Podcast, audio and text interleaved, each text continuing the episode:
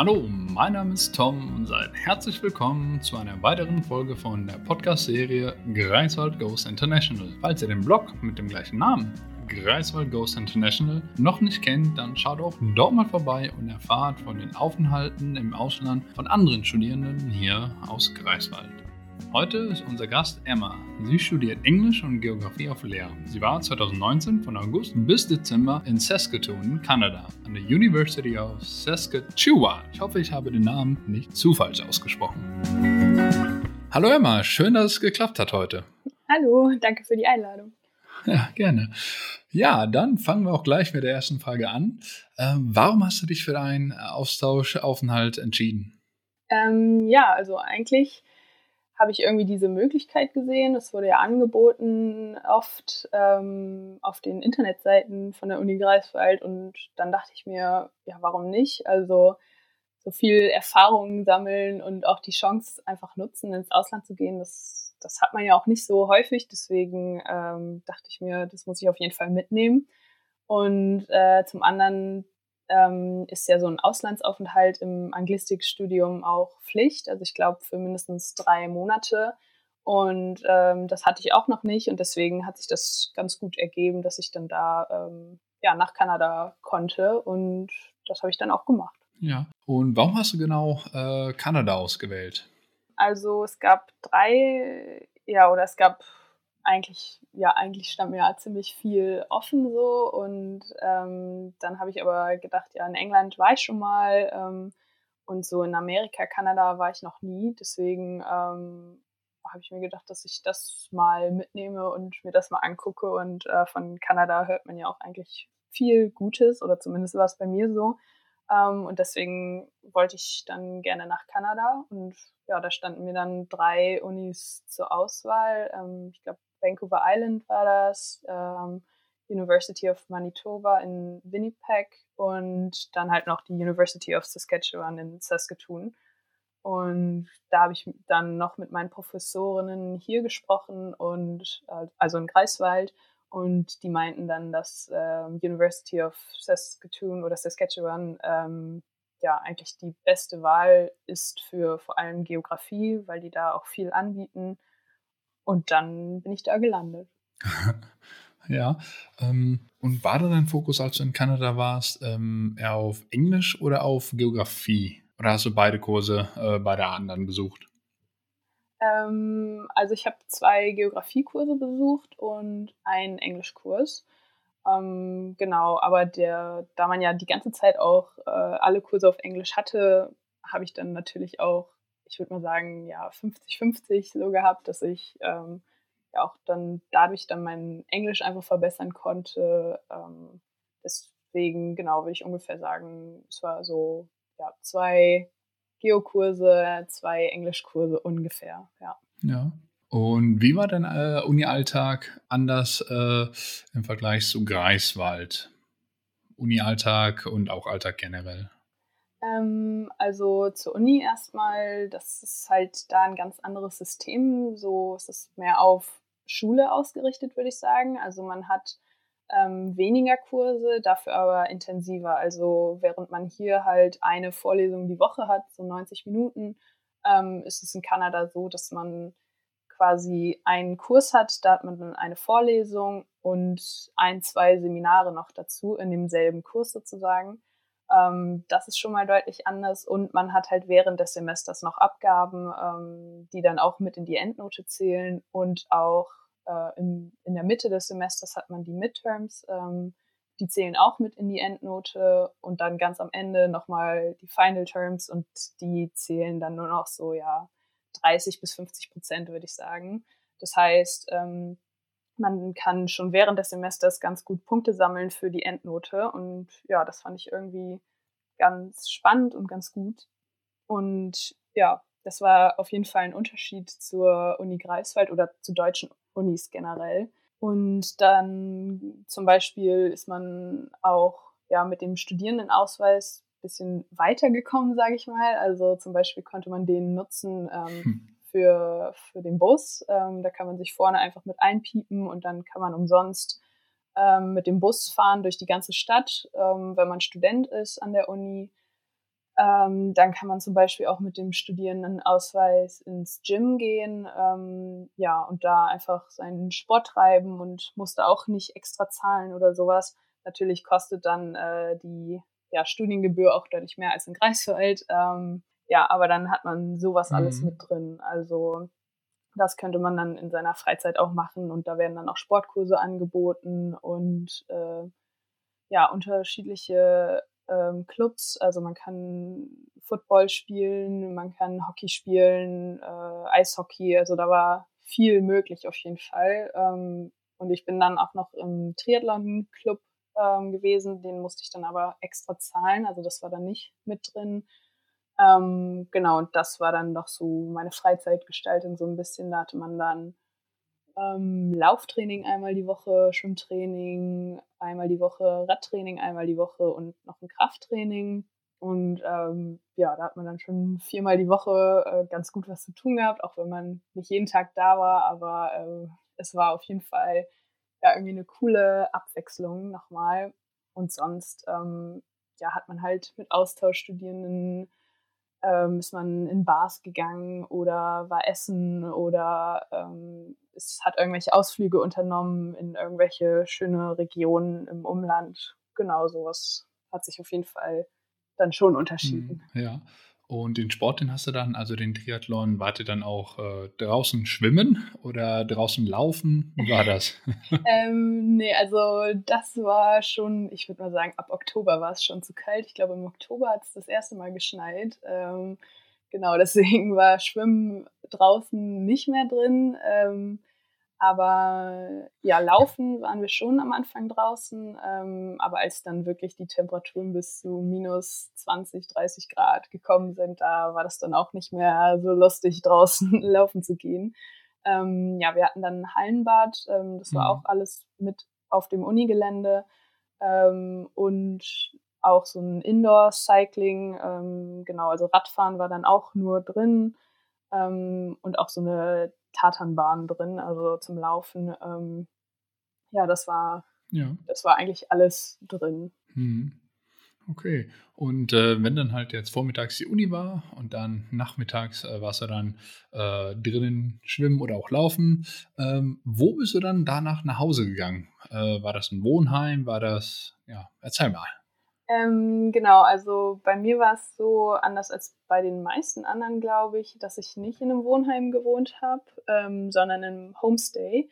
Ähm, das wurde auch damals, als ich mich halt darum gekümmert habe, wo bleibe ich denn dann, wenn ich in Kanada bin, ähm, wurde es auch auf der Internetseite von der Uni angeboten, dass man halt in so ein Homestay kann.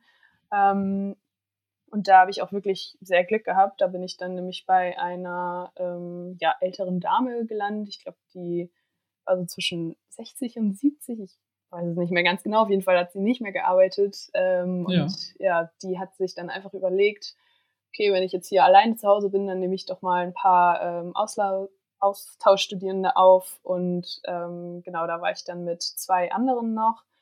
Und ja, die Dame hat dann immer für uns gekocht und eingekauft. Also das war dann mit im Preis. Ähm, ja, das hat sich letztendlich ähm, nicht wirklich unterschieden vom Preis zu, ähm, zu den Studentenwohnheimen. Ähm, ja, da musste man ja dann noch selbst sein Essen besorgen, so ungefähr. Ähm, deswegen war das irgendwie mhm. eine ganz coole Option für mich. Und da hat man dann Kanada und die Kultur irgendwie nochmal ganz anders kennengelernt, weil sie ja auch eine waschechte Kanadierin ähm, ist. Und dann hat sie für uns ja. halt ja auch sehr kanadisch gekocht, sage ich ja. mal. Und ja, das war echt äh, eine coole Sache. Mhm. Schön. Und ähm, dann hat sie sehr wahrscheinlich dann auch, ist, ist sie dann mit euch irgendwo hingefahren oder hat die ein bisschen gezeigt von der Stadt? Genau, also ähm, ja, sie hatte auch ein Auto, das war auch ganz cool, dass man da dann ein bisschen ähm, flexibler war äh, hat uns manchmal mitgenommen. Ähm, einmal weiß ich zum Beispiel, da war irgendwie ein Konzert in so einem äh, kleinen Café und dann hat sie mich auch gefragt, ob ich mit möchte mit ihren Freundinnen und dann waren da äh, die drei 65-Jährigen hm. ungefähr und ich ähm, und in diesem Konzert, also es war so ein ganz kleines Konzert, ähm, da waren auch, also ich würde mal sagen, alle Ü50 und ich war mit dabei. Also es war sowas, was man sonst, wo ich sonst wahrscheinlich niemals drangekommen wäre. Und es war echt äh, lustig, irgendwie da dann mal ja. mitzukommen und das zu erleben. Ja, oder ja, zum Einkaufen hat sie uns auch noch häufig mitgenommen oder genau sowas, wo man halt mit ja, zu Fuß oder mit dem Bus sonst nicht so gut hingekommen wäre. Ja, ja. Okay, also das hört sich schon mal an, als ob du jetzt nicht wirklich große Schwierigkeiten hättest, äh, gehabt hattest, äh, dich äh, dort einzuleben. Nee, genau, das ging eigentlich echt wirklich sehr schnell. Hm, also dann war das auch kein Problem für dich mit der Kultur, da hast du da schon gemerkt, dass da ein paar Kulturunterschiede waren? Ähm, also ja, ein bisschen unterschiedlich war es, also zur deutschen Kultur war es auf jeden Fall so. Ähm, aber ich würde mal sagen, dass sich das jetzt nicht großartig ähm, ja, generell von der europäischen Kultur unterschieden hat. Man hat immer noch irgendwie die gleichen Dinge ungefähr gegessen und irgendwie der gleiche Ablauf war schon noch da. Deswegen war das jetzt kein Kulturschock für mich, irgendwie nach Kanada zu gehen. Ich glaube, wenn ich jetzt äh, ja. irgendwie in Südostasien oder Südamerika mein Auslandssemester gemacht hätte, dann wäre das natürlich was anderes gewesen. Ähm, aber so war das wirklich, also es ging schnell, sich da einzuleben und ähm, ja, also ein großer Unterschied war jetzt nicht da, würde ich sagen. Ja. Und ähm, wie hast du dich da ähm, drüben finanziert oder wie, was hat dir da geholfen? Gab es da etwas? Ähm, ja, genau. Also ich hatte mich auf ein Promus-Stipendium beworben. Das wurde dann auch im International Office ja, mir gesagt quasi, dass ich das einfach mal probieren soll. Und ähm, genau, das habe ich dann gemacht. Das ging auch echt total schnell und einfach. Da musste ich, glaube ich, nur ein paar Klicks äh, im Internet machen und ich glaube, vielleicht noch einen Lebenslauf hinzufügen. Ich weiß mhm. es gar nicht mehr genau. Ist ja schon auch ein bisschen her. Auf jeden Fall weiß ich, dass es nicht äh, schwierig war. Und genau, da habe ich mich dann beworben und auch ziemlich schnell dann eine Zusage bekommen und habe dann für die vier Monate, die ich im Ausland war, dann ähm, pro mhm. Monat 300 Euro erhalten. Und das hat auf jeden Fall schon mal äh, viel geholfen, mich da zu finanzieren. Ja, okay, gut. Hm. Und ähm, jetzt während deiner Zeit da, ähm, hast du, glaube ich, auch schon ein bisschen erwähnt. Ähm, aber was ist so ein Erlebnis, was dir immer in Erinnerung bleiben wird? Hm, schwierig, da jetzt nur eins zu nennen. Ähm, ja, aber genau, also das, was ich schon erwähnt hatte, dieses kleine Konzert, das war natürlich cool, aber ähm, so am coolsten mit waren eigentlich so die Ausflüge in den Nationalpark. Also ähm, der Ausflug, den wir dann, ich glaube im September war das, äh, gemacht haben, da sind wir mit, ich glaube, ja, so 15 bis 20 Austauschstudierenden äh, in den Prince Albert National Park gefahren. Der ist äh, ja drei Kilometer oder drei Stunden, nicht ganz drei Kilometer, drei Stunden nördlich ähm, von hm. Saskatoon. Hm. Und da waren wir dann für ein Wochenende oder ein verlängertes Wochenende.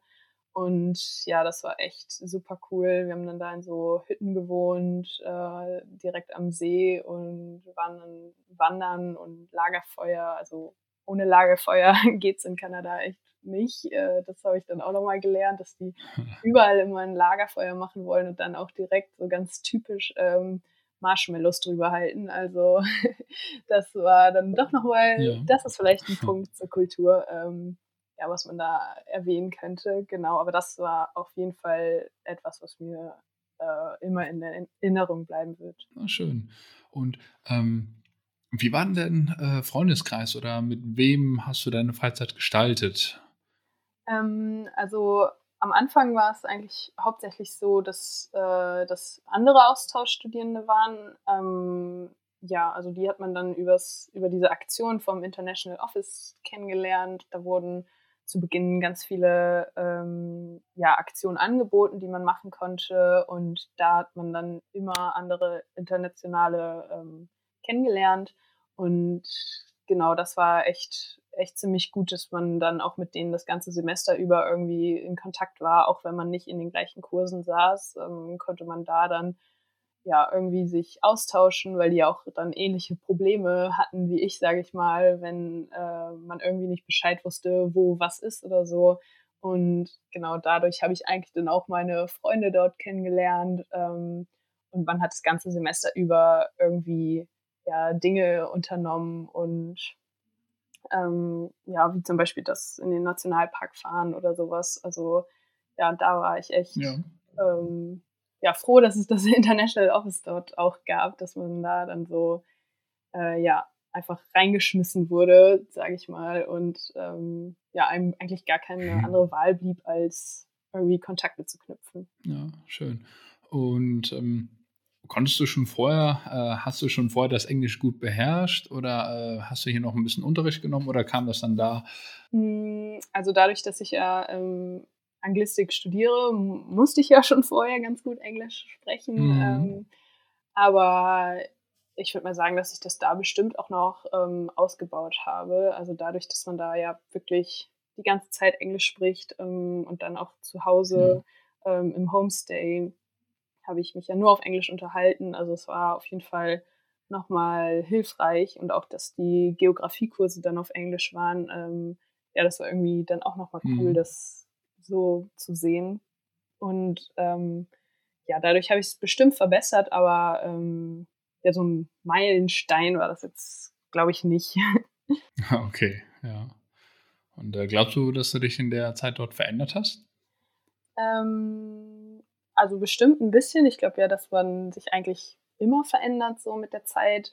Ähm, wahrscheinlich habe ich mich auch mehr verändert, als wenn ich jetzt ähm, ja, in Greifswald einfach studiert hätte. Ähm, aber ich glaube jetzt nicht, dass äh, meine Freunde irgendwie zu mir sagen würden, oh Emma, du hast dich echt äh, verändert in der Zeit. Das wäre ja wahrscheinlich auch ein bisschen komisch. Aber ja, so ein bisschen äh, bin ich bestimmt anders geworden oder habe neue Erfahrungen gesammelt und das prägt einen dann ja auch irgendwie. Ja, okay, gut. Ähm, ja, Emma, vielen Dank fürs Gespräch. Ähm, ja, Dankeschön. Ja, danke auch. Gerne geschehen. Falls ihr nach dieser Podcast-Folge auch Lust bekommen habt auf ein Auslandspraktikum, Austausch oder Forschung, dann meldet euch gerne bei uns im International Office unter der E-Mail-Adresse international.office.uni-greifswald.de oder telefonisch zu den Sprechzeiten Dienstags und Donnerstags von 9.30 Uhr bis 12 Uhr oder von 14 Uhr bis 16 Uhr. Und wenn alles wieder ganz normal ist, findet ihr uns zu den gleichen Sprechzeiten in der Domstraße 8.